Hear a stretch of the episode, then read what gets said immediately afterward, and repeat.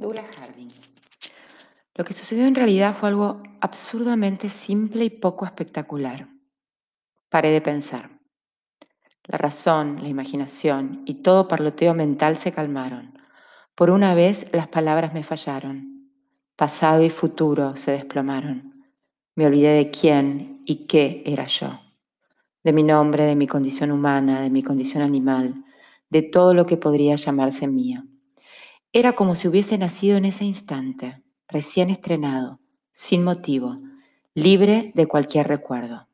Existía solo el ahora, el momento presente y lo que claramente tenía lugar en él. Ver bastaba.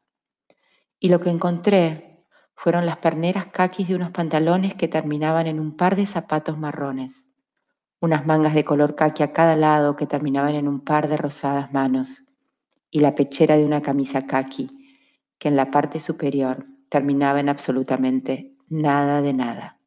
Desde luego, no en una cabeza.